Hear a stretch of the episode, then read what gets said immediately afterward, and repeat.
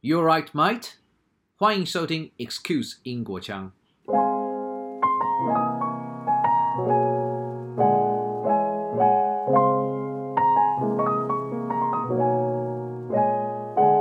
So I would sometimes be walking on this old section of road, and one time I did it, and a, um, the reason they're abandoned is often because of rockfall. Yeah. One time, uh, a huge rock came and smashed into a tree about 20 meters in front of me and just destroyed half of the tree. And I was, I just, it's scared. I've never been so scared in my life. So I just basically crawled back like a terrified mouse. Published in June 2020, the book Taiwanese Feet is authored by John Groot, originally from Canada, who first came to Taiwan in 2001, fell in love with the country and its friendly people. Although I haven't personally read a book, by having seen its caption, My Walk Around Taiwan, I already knew it was going to be rich in untold anecdotes and places off the beaten track. Can you share with us how you came to this idea of walking the entire island on foot? Yes, certainly. I'd be very happy to. And uh, I'm- thank you very much for inviting me onto your program. Um, okay, well, the background for this story began many, many years ago before I'd ever come to Taiwan. As a boy and a young man, I'd always enjoyed reading about adventurous journeys, uh, adva- especially adventurous long distance journeys. Um, the first one I remember reading was a book, a 1947 book by a Norwegian man called Thor Heyerdahl called the Kon-Tiki Expedition. And he used uh, what we would consider to be a primitive raft. And he sailed from South America to Polynesia uh, back a long time ago, which is a very, very difficult journey. He didn't bring, uh, he didn't have internet. There was no internet back then. He didn't have a motor. He just had a bunch of guys and a raft and some maps and a compass and some equipment. And uh, I read that when I was in elementary school. And I was just like, wow, this is such a crazy thing to do. It's like, wow, what an adventure, like a, a real adventure, not just Yeah. an adventure story like Lord of the Rings or some World War II story or something like that. This was a real adventure. Yeah. And um, much later, uh, I read a book, a 1993 book called Shadows on the Wasteland by a British doctor and explorer called Mike Stroud. And he and a legendary British explorer called Sir Ranulph Fiennes had skied across Antarctica, right across the Antarctic continent without support, with no airdrops of food or anything like that. They just No. done it. And yeah, later on, the doctor, Mike Stroud, calculated that they had expended an average of 10,000 calories a day in terms of effort. So that's like four or five times the normal the normal effort that people go through. So, uh, you know, I just found this such an exciting story, and I didn't have to have the frostbite or the snow blindness or the arguing or the depression or any of that. I read about this story, and it was very exciting. And I discovered, you know, as many teenage people do, uh, they discovered the world of books Yeah. and I discovered so many books out there about journeys like this people hiking across the island of Borneo, uh, people walking through the Amazon jungle from one end to the other, Wow. or walking or bicycling, all, motorcycling all the way around the world. In fact, very distinctly Canadian, there's even a book about a father and son team of Canadians who paddled a, a canoe from Winnipeg, and that's in the center of Canada, all the way to the mouth of the Amazon River. So Wow. this idea of this kind of epic journey had already been set in my mind uh, Yeah. well before I came to Taiwan. Mm. And so why did I think of it, you know, later on in life when I was older and more mature? Um, well, I guess really I'm what you call a travel junkie. I'm addicted to travel. And I love travel and I like my life to be like a constant journey. And when I first got to Taiwan in 2001, I was really excited by all the newnesses. Everything was so new the culture, the language, the food, the people, the scenery.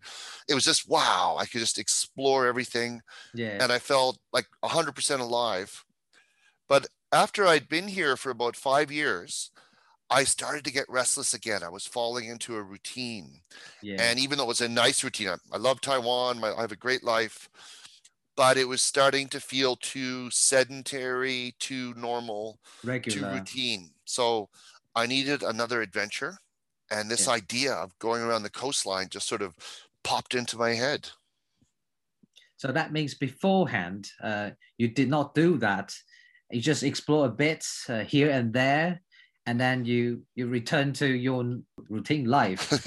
I traveled around the island before. I'd been to Kending, I'd been to Taidong, uh, but the idea of like do it as an epic uh, adventure, like a big trip, like some people crossing the Sahara Desert, that hmm. Taiwanese guy that ran across the Sahara Desert. For some reason, that kind of model of this journey where you sort of accomplish a large distance in a journey um, had uh, had had occurred to me. Uh, th- this one was different. Of course, I did it differently. This is my own kind of convenient Taiwanese version of it, if you know what I mean. Have you traveled around other countries before Taiwan? Um, no, I guess I hadn't really traveled around them in the same way. Although, as a Canadian, I've been coast to coast. And so I used to live a long time ago on the eastern coast of Canada hmm. in a, a city called Halifax in Nova Scotia. And I had uh, also been out to the west coast of Canada, out to the west coast of Vancouver Island mm-hmm. uh, in British Columbia. Um, but the thing I'd done, I guess that was the most similar to this, is I had hitchhiked from Montreal out to Vancouver City. Mm, I see. I see. So this was like the first uh, huge scale uh, adventure, really, um, and it's and it was done on foot. Yes, walking. That's right. All on foot. Uh, of course, I would take uh, buses, trains to get to my point A and my point B for the day, but the entire distance was covered on foot. Yes. Mm-hmm. So back then, when you started doing so, uh, how how was your you know Mandarin fluency?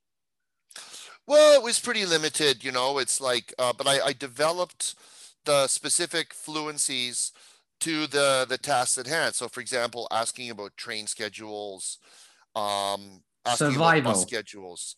Yes, exactly. Survival, survival Chinese, based on uh, what I had to do at the time. Yes.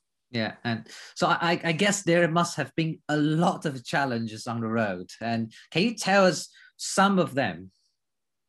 Well, okay. Um, getting around Taiwan is actually quite easy. Uh, most of the island has excellent bus service or train service.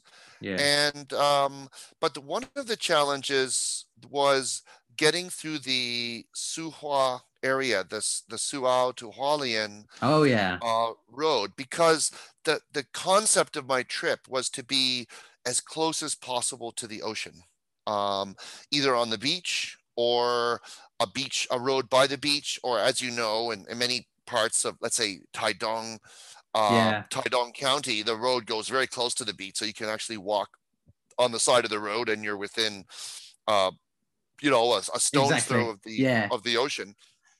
But with the Suhua Highway, there were several challenges. One, uh, the cliffs. As you know, there's uh, for most of the distance, there's uh, steep cliffs and there's just no way one could survive yeah. uh, walking along the, the coastline.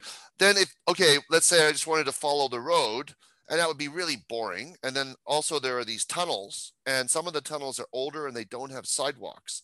So one time i was sort of at a loss to know what to do but there was a tunnel and i uh, i just went inside I noticed, oh, there's no sidewalk in this tunnel, and the tunnel was curved. Oh, wow. And then I heard then I heard this truck sort of burp burp coming towards me. I said, "No way, man! I'm not gonna. I'm not doing this." So I ran out, and um, I hitchhiked. And I realized that, of course, you know, the, there's a lot of interest in chatting with foreigners in Taiwan, and it's a pretty safe country. People are not too scared to pick up hitchhikers. Yeah. So I hitchhiked, and I, I would get a hitch. I would get a ride from one from the mouth of the tunnel to the end of the tunnel. I'd say, okay, you can let me out. They say, what? What do you want? You want to get out here? Yep. And I'd walk for another 10 minutes to the next tunnel and I would hitchhike. Um, but then I made an, a very interesting discovery, which is that um, there's been many versions of the Suhua Highway. Uh, the first version was just a bunch of trails by Taiwan indigenous people mm. that maybe would connect a place like uh, Suao to Dongao or Dongao to Nanao. Mm. Um, but these were not always kept up. You know, sometimes the groups would be friends, sometimes they would be enemies, and so the trails were not always maintained. The Qing dynasty um, made it into a trail network that went all the way from Suao to Hualien. That was the beginning, but it was just uh, a walking trail. Yeah. And then the Japanese turned it into uh, a modern road that we would recognize as a modern road, finished in 1931. But because of the harsh conditions on this outer edge of the of the island, um, you know, the, the cliffs, the Ching Shui cliffs, other cliffs. Oh yeah. Earthquakes, typhoons, uh, torrential rain, baking sun, that outer edge of the island is really not well suited for a road. So every 10 or 20 years, the engineers would say, you know, this this part of the highway, let's give up on it. Let's build a tunnel instead. Yeah. Um, so so then when I was walking, I, I used to discover these weird little roads running off towards the cliff and I discovered that they were abandoned sections of road and mm. abandoned tunnels that were made, that were left over. And some of them were were um, accessible. So i would sometimes be walking on this old section of road and one time i did it and a, um, the reason they're abandoned is often because of rockfall yeah. One time uh, a huge rock came and smashed into a tree about 20 meters in front of me and just destroyed half of the tree and I was I just it's scared. I've never been so scared in my life. So I just basically crawled back like a terrified mouse, and I, oh. that, I wasn't going to follow that road anymore. Oh. Um, other times I was in these dark tunnels, and I would see the the mouth of the tunnel, one mouth of the tunnel in front of me, and the other mouth of the tunnel behind me. But in the middle, I'd be like in total darkness, like I was on a boat between going from one island to another on a dark sea and wow. sometimes this was a bit scary so yeah. but it was also exciting. It was also exciting. Were, were, you, were you all alone or sometimes you're accompanied by your friend or family?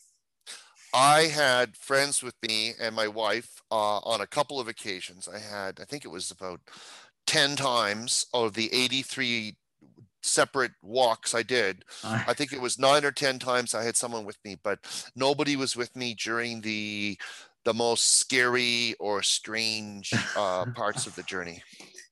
It it must be very mind blowing for you to experience that yourself, particularly when you are a foreigner in this unspoiled area of the island. So, how did you cope with those, you know, fearful situations?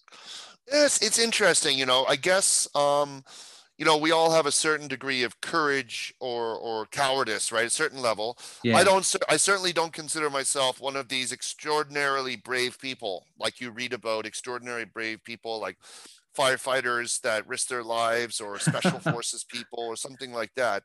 Uh, I guess I pretty, uh, you know, I I have a, enough courage to deal with most situations but um, I guess I had the examples of the stories I'd read, hmm. and in all the stories I'd read of travels, that the often the the traveler yeah. uh, would reach some kind of low point. He he would be scared or tired or injured, and somehow find the the strength to carry on. And then I just had to be realistic. You know, my walk around Taiwan was much easier than any of those stories. So I, mm. I kind hmm. of felt like, uh, ah, this isn't too bad. so all those plots you, you read before came to your mind, kind of telling you, hey, we should carry on, right? Because yep, this is yep. this should be easier than those, you know, more audacious ones. That's right. I'm not lost in the middle of the Amazon rainforest. I'm just lost in Hualien. No big deal, right? So. well, that's true. In a way, that's so true. You are still in safe hands. That's so, right. Exactly. And um, so when you started doing that, um, did you already, you know, have this plan in mind that you would write a book about it? No, I, I didn't. I didn't have that at all. I was just going to blog about it. I had a Gmail blogger. So you know, there's the the old blog, uh, old Gmail blogger uh, yeah. accounts that people had that was free. Uh, it was pretty easy to use. Mm. I did that just to keep track of my trip. Um, it didn't occur to me to to write about it until I encountered another traveler, a writer, uh, um, a New Zealand guy called John Grant Ross, who lives in Chiayi, and Mm. he. Uh, when I was walking through that area, he uh, Dongshi and Budai in that area, he uh, he said, "Hey, well, you can come over and stay at me and my wife's place, and we'll we'll put you up, and we can have a chat." And he said, "Oh, I'd written this book before, and I, I remembered his book. It's called Formosan Odyssey." Oh. And he said, uh, would, "Why don't you write a book, John?" And I thought, "Oh yeah, why not? You know, why not share it? You know, um, someone might want to read it, and um, it's a good memento, a good a good memento of the journey." yeah. and I was I was fortunate that I had done the the the Gmail blog um Yeah. the blog entries because then I had material I had dates and times I had impressions I had photos preserved there so it was very it was a very valuable resource for the actual book Sweet. Um, by all means of transport, it has been quite popular amongst both Taiwanese and foreigners alike to consider traveling around the island. What is unique about your perspective on Taiwan? okay that's a it's a very interesting question. So you know why is walking different? Well obviously it takes a lot longer so therefore it's it's less convenient. Well, this is not a good point right? But it means that very few people have done it Yeah. so it is something different to do like of course if i'd bicycled around taiwan people would have said oh good for you john but it would not have been anything particularly special and, and they'd think oh good for you but that's it um, so i thought i wanted to do something different um, yeah. but I didn't know how it would be different at the time. And what Mhm. I discovered is that um, when you're walking, you are really part of the landscape. Uh, when you ride by somebody, the instant is over in a flash. So there's some, let's say there's a old lady selling uh, vegetables by the side of the road, and you're on a bicycle.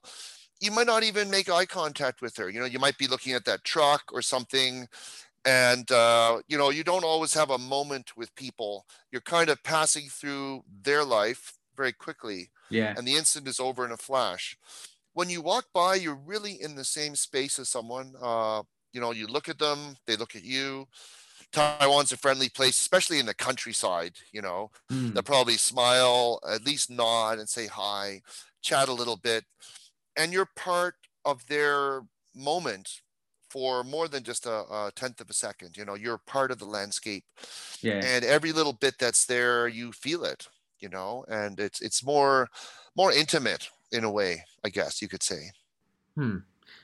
Behind a facade of smiles and nods, what have you also discovered, coachly speaking?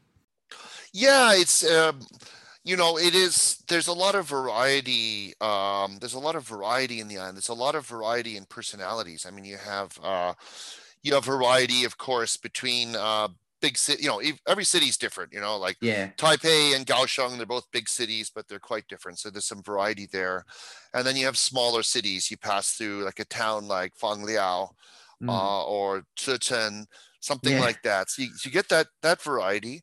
And then the real countryside, like these really, uh, the most interesting thing was these really kind of um, almost forgotten places that you don't read about in the tourism bureau uh, and you you- people your friends don't blog about because they're kind of like in a way you'd say oh they're nothing they're nowhere but they're they're not nothing they're communities where people live and they're very they have their own special personality and uh, um, one place i went to uh, um, i forget the exact name of it right now it's been a while but it was just north uh, of chigu uh, i don't have a book near me so i can't get the reference but it's uh, it's a village north of chigu and i just uh, it was getting late late at night and i walked in there and the sun was setting and uh, I didn't want to be by myself by the coastline at night. I hadn't brought a tent that day. It was in the springtime. It wasn't.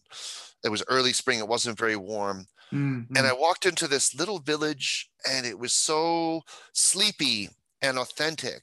And I don't know if it's been tarted up for the tourists now, but at the time there was zero tourism. There was Mm. no 7-Eleven in this village. There was no hotel. There was no guest house. Wow. And you know, there was just the the the, the front area of the village was shops where they sold ice, where they sold nets. They had repair installations for boats. They had oil. And then there was a, a like a warren of small lanes and little houses, and you went through, and people were living on the streets. I mean, I don't mean they were living on this. They had bedrooms, they had living rooms and kitchens, Mhm. but that was like their front parlor or their front yard was the streets, and everyone was just there together. Hmm. Uh, all the families and neighbors playing together and chatting together. And then uh, I walked through, and they they were a little bit surprised to see me uh, but it but I hadn't seen anything like this before. It was different than what I'd seen. And then I got to the the the temple. There's a big temple. It was a Guanyin temple, Hmm. and um, I'd heard that if you're if you're in need in Taiwan, a temple will give you sanctuary. So I asked the guy. I said, yeah. "Look, can I stay here for the night?" He said, "Yeah, sure, no problem." He gave me a bowl of fish soup and an orange, and then he gave me what's probably his bedroom. Right. Oh, so he just stayed at the front. Yeah and he put me up. So it's like um, I guess it's really like a what I experienced on the on the trip were these atypical tourist experiences. So I, I managed to do with many tourists do the kind of tourist who says, I'm not a tourist, I'm a traveler. Hmm. Uh, and when you travel, then you meet other travelers, other tourists. You think, oh, there's too many tourists. And then you think, well, I'm a tourist. I can't complain. But I did get away from the tourists. I did manage to just go out there and find some places where there was absolutely no tourism at all and Wow. get a, a sort of uh interesting take on on Taiwan. And uh, like I said, these nowhere communities, but they are somewhere. They're really somewhere. Were there nights you had literally no shelter to stay in? No, I was pretty lucky. Um, I I almost always managed to find a hotel Hmm. um, by the end of the night. I was quite lucky in that regards. Um, however, I was also unlucky because I think I may have more experience with the one-star hotels in Taiwan than most other people because some of the hotels I stayed at were just absolutely terrible they were really really bad like uh you some one of them i remember you flush the toilet and water would come out from the base of the toilet onto the floor oh no. yeah it was horrible sometimes i went to a hotel room and there was a big stain in the Oh. middle of the uh of, of the bed uh, as if a couple had just made love there or something and then there's like a 85 year old woman showing me the room she couldn't see very well I Uh, had to ask her for another room. So uh, one time, the only hotel room I could find was Yeah. a love hotel. So Ah. you know, normally it's like couples driving in secretly. and- motel. yeah, I love motel yeah, in in Kaohsiung, and usually it's couples driving in secretly to have a bit of fun in the love motel, right? To, Yeah. but uh, I showed up covered in dust and sweat. Uh, one solo foreigner with a backpack to the Yeah. Love Hotel, and they looked at me like, "Hey, buddy, what what are you doing here, man?" This, but I said, "I need a room." So they said, "Okay," and uh, so I went into the Love Hotel, and it was uh, it was it was kind of weird to see the room. It was definitely built for action. That's all I'll say. That's all I'll say on your podcast. On a positive note, you've got at least a room that was overly equipped than you asked for. Uh, I bet you weren't disappointed when checking in. No, no, no. The the shower was amazing. It's like water jets coming from twelve different angles. It was quite an experience. Yeah. You really managed to explore many sides of our society. Absolutely funny. So after eight year trek, which is rather unusual as a way of exploring uh, a country, what have you learned about the island and perhaps life too? Okay, well, I'll address the eight year thing first. A lot of people ask me why it took so long. And, uh, you know, because I was working and I was married, I am married, uh, I, I'd always planned to do the trip on weekends and days off. But Mm. I thought it would take me like maybe four years, three or four years. Mm. But the the psychological factor started to weigh on me, you know, being alone, farther and farther from home.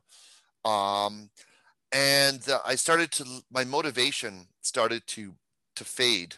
Mm. And uh, also the west coast of Taiwan from Tainan to Lugang was the most difficult section in a way Why? between the towns it's fairly flat and dull in many places. There's the the fish farms, water pipes, Mm, uh, rather boring coastline for you know for kilometers at a time. And uh, sometimes it was also difficult to find the shoreline. There was not one shoreline. It was complicated. Um, so I was getting kind of bummed out, and it was hard to finish. Uh, but I, I, at some point, I just kind of realized, no, I have to finish this. Mm, I have to live up to my claims and my promises.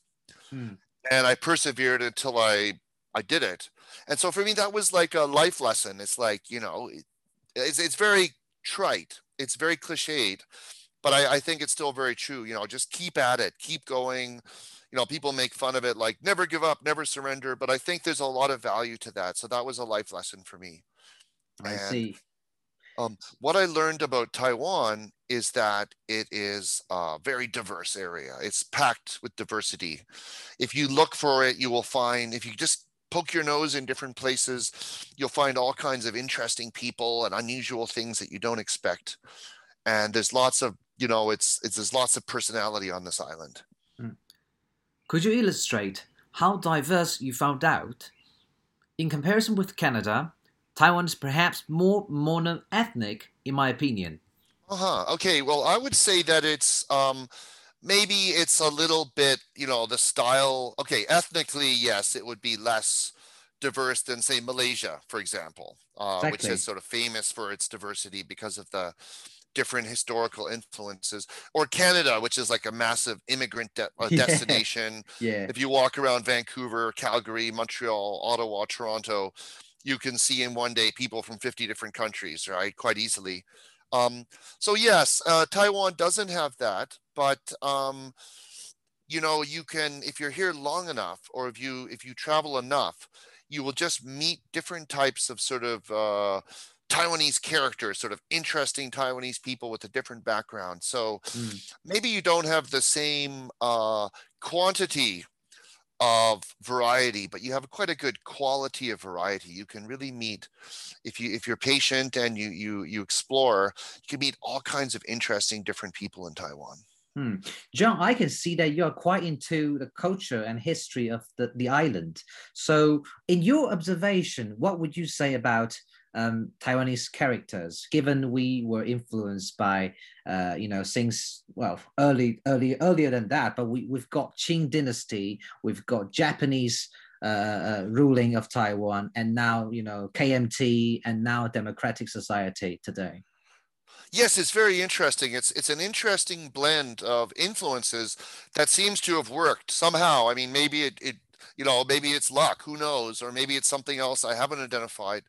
But I would say that uh, obviously the Japanese influence is a strong one in terms of you know having a good centralized, efficient organization system, Yeah. and you know organizing neighborhoods and and also. Uh, um, public health and, and educational Yeah, systems, yeah. things like that. That's great.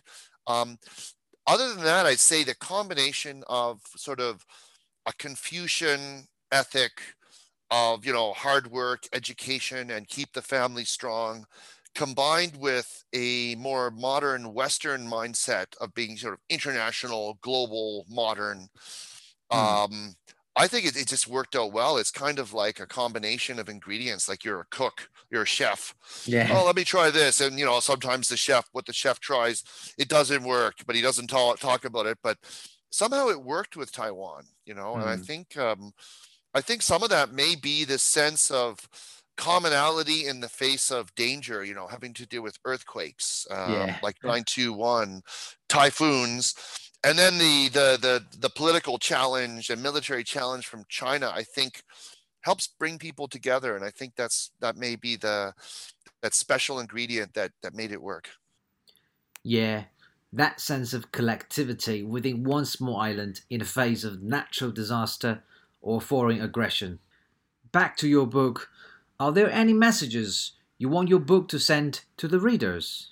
Well, um, I have a lot of opinions, but this book is um, about this journey, and um, it's not even really about me. But it, of course, it's partially about me, right? So yeah. um, the my main takeaway and what I would like to share with people. Well, okay, uh, the the easy one is that Taiwan's a great place to travel, and you can travel. You can you can travel in a very independent and original way.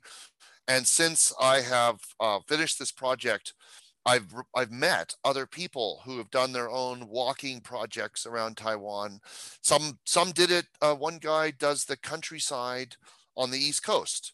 So he goes to the East Coast and then he does the backcountry, farmlands and temples and communities, which is very interesting. Most people on the East Coast, they will do beach communities, mountain communities, Taiwan indigenous communities, but he's mm. just doing the farmlands and stuff.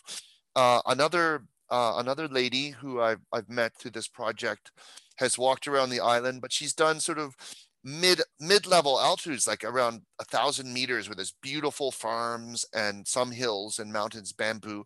So it's like there's a lot of potential to customize travel in Taiwan, and uh, there's so many different things to do. That's that's an easy takeaway. The the other one, the other takeaway is that. Um, it's so possible to be a, an entrepreneur of some sort in your own life and dream up your own project that makes it happen, like your project that fits you in your life, uh, like my walk, my book, your podcast, or someone's art project or business or anything. People, you know, don't underestimate your imagination mm. to create something that will make your life more meaningful. You don't yeah. have to follow the herd all the time. Where can our listeners uh, find your book now? Well, if, if anyone's interested in contacting me about the book or they just want to talk to me about the project, I'm, I'm happy it's not just purely commercial. There's two, the two easiest channels would be the first one through the book's Facebook page, which is facebook.com forward slash Taiwanese dot feet, F E E T.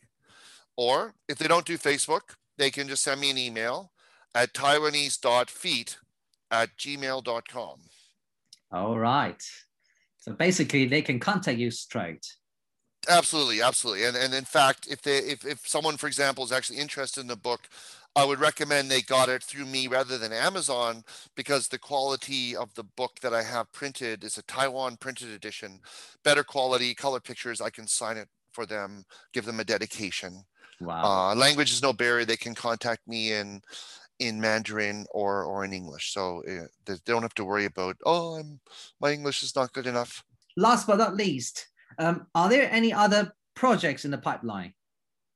Yes, I have a project to explore uh, every neighborhood of the Taipei area. Uh, wow. Uh, Taipei City, Taipei City, plus some parts of New Taipei City. So, for example, you can't really understand uh, Taipei without understanding Danshui, which is one of the you know early places where people would come into yeah uh, into into Taipei. So the mm. definition of Taipei for this project will be a little bit personalized, but mainly what most people think of Taipei. I want to explore every neighborhood on foot and on YouBike and try to uh, just sort of experience it and I'll also document that and that will also result uh, hopefully in in a shorter period of time than the first project in another book.